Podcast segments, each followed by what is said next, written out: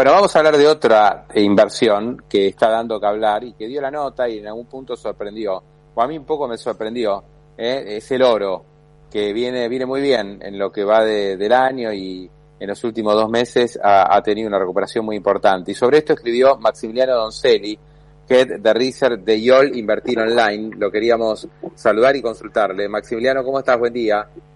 ¿Qué tal, Pablo? Buen día. Muchas gracias por la invitación.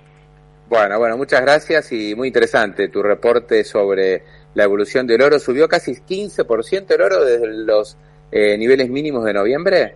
Sí, sí, así tal cual, Pablo. El, oro tuvo un movimiento el año pasado interesante. Básicamente con la guerra de Ucrania tuvo un primer pico que llegó muy cercano a los 2.000 dólares. Después tuvo un segundo pico en agosto, 2.000 dólares. Después corrigió bastante. Y de noviembre, eh, perdón, un poquito antes, sí, mitad de octubre, noviembre, hasta acá 15%. Ha tenido una recuperación más que interesante.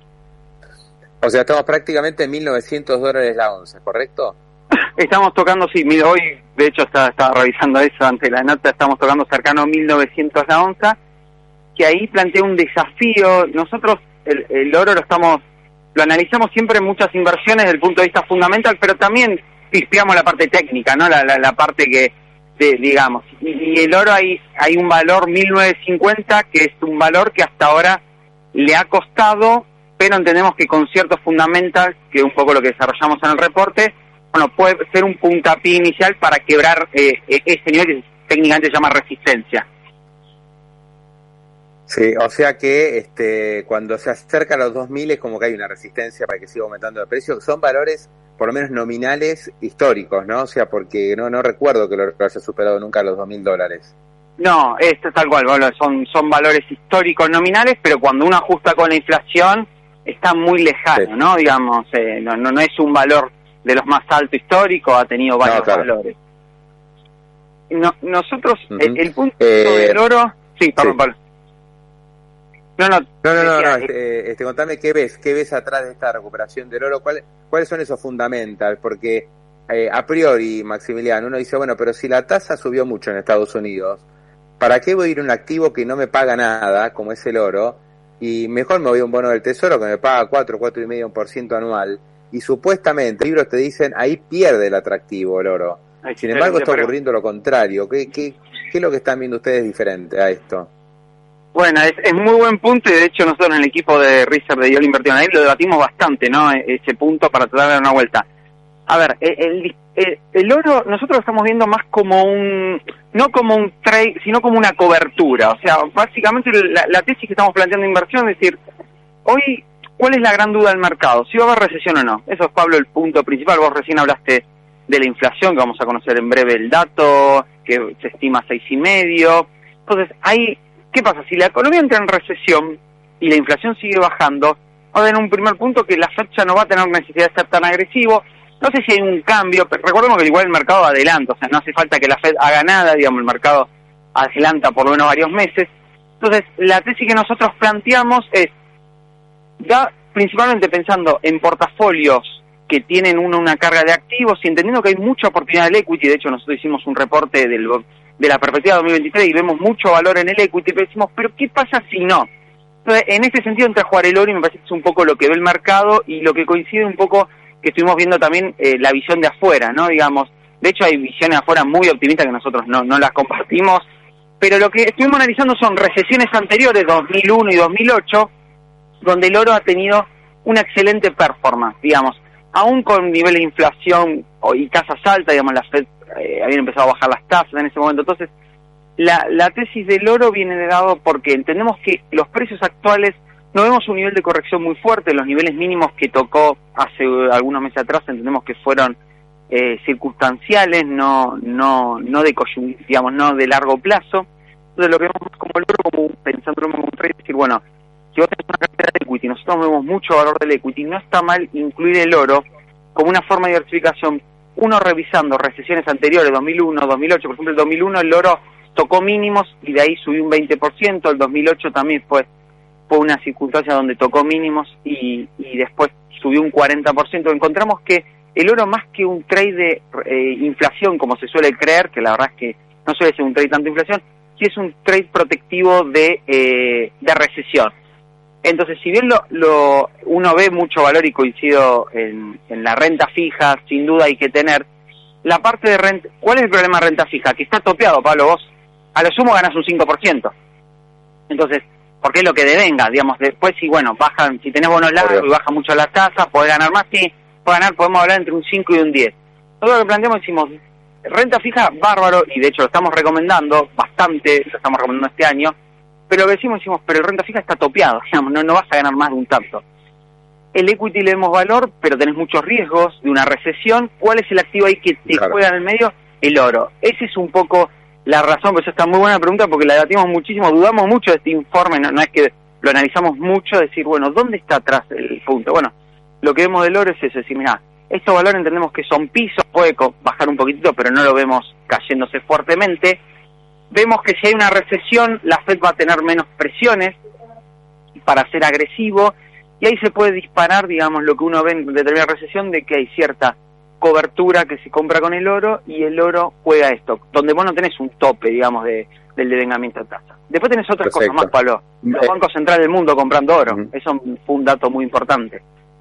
Ah, que también, digamos, está empujando un poco. Los bancos centrales, dado el, oro, el DXY, el dólar multilateral, bajando, están empezando a comprar oro como una forma de cobertura de sus reservas internacionales. Eso también está empujando. Entonces, eh, hay pequeñas cosas que nos hacen entender el oro como un trade de cobertura y diversificación.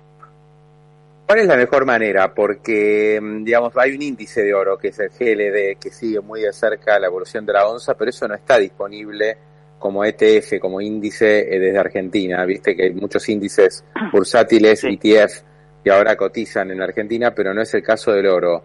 Eh, ¿Cuál es la manera? ¿Hay que meterse en algún CDR de empresa minera? Digamos, ¿cuál es la, mejor forma, la forma más fácil, más allá de comprarte el oro físico que no está al alcance de cualquiera? Bueno, la, mejor manera, como dijiste, sin duda la primera es XLD, que tenés que tener en cuenta en Estados Unidos.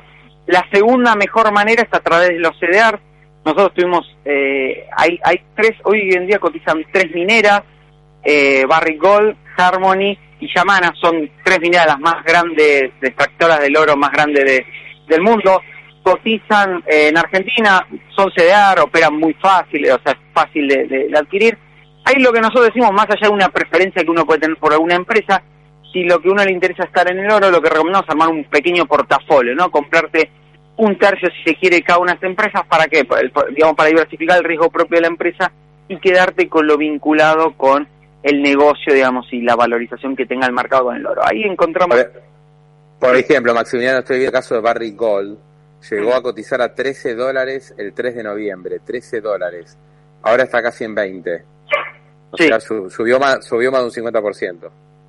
Sí, subió, subió bastante más. Suele moverse mucho más que, que, el oro. Sin embargo, si uno ve ese gráfico de los 20 dólares de hoy en día, eh, con el oro más alto, por ejemplo, en la, en la guerra de Ucrania, los 20 dólares era más un piso que, que un techo, digamos. Eh, eh, entonces, la, digamos, en ese sentido vemos las mineras, eh, Barry Gold de hecho fue, digamos, Harmony también subió bastante, Yamana, las tres, digamos, subieron bastante el mercado un poco, ya esto viene un poquito adelantando por el oro, pero vuelvo a lo mismo, nosotros entendemos que, que tiene más valor todavía el oro y que en ese sentido estos CDRs son interesantes para, para incorporar. Desde el punto de vista de esta, la tesis es diversificar ante un escenario donde vos tenés equity, digamos, y entendiendo que el valor no se va a desprender porque no vemos una política monetaria que vaya a ser más agresiva, ¿no? Digamos, si uno viera, no sé, una inflación muy alta y una política monetaria más agresiva, y si ahí te compro que el oro mm, claramente mm. no tendríamos, pero nosotros creemos que la política monetaria está llegando a su techo. Y, entonces ese es un poco, y estos tres CDRs entendemos que es la forma más interesante, correlaciona, no, no, no es perfecta la correlación, no es uno a uno, pero hicimos algunos análisis y nos da una correlación bastante alta, de 0,60, que, que, es bastante buena. Las petroleras, por ejemplo, con, con el barril de petróleo, tiene una correlación parecida, o sea, nunca va a ser uno a uno, nunca, ni una petrolera con el barril, ni estas mineras con, con el oro, pero encontramos que están los rangos de correlación que son aceptables, digamos, eh, que, con empresas de materias Perfecto, ahora de... Sí, de, de, un portafolio de 100, ¿cuánto hay que poner en oro? ¿Cuánto recomendarías? ¿10? ¿Un 10%? Sí, no estamos recomendando más. Hoy, mira, justo estamos sacando unos portafolios que solemos sacar todos los meses y estamos más o menos entre el rango y el 10% del oro. Hablando de un portafolio más que uno tenga opciones de Estados Unidos, ¿no? Digamos, o también local, pero una parte en renta fija y otra parte, digamos, un casi completar después un 40, 50% de renta fija y no más de hoy en día para un portafolio agresivo del 40, 50 de renta variable. Entonces, el oro, ese, ese cachito del oro es lo que me parece eh, como cobertura lo vemos muy interesante. Maximiliano, muy interesante, gracias eh, por esta entrevista y bueno, una, una opción más para tener en cuenta en este 2023. Abrazo grande. Gracias, Pablo. Muchas gracias por la invitación y por levantar la nota ahí que, la vi publicada ahí, Roadshow. Muchas gracias. Buen año, eh, no, de nada, buen año. hasta luego. Maximiliano Doncelli de YOL Invertir Online. Bueno, también el oro digital, eh, Leandro, eh, anda bien. Eh, Bitcoin, viste que arrancó bastante bien el año, acorde a un momento en donde hay más apetito por activos de riesgo.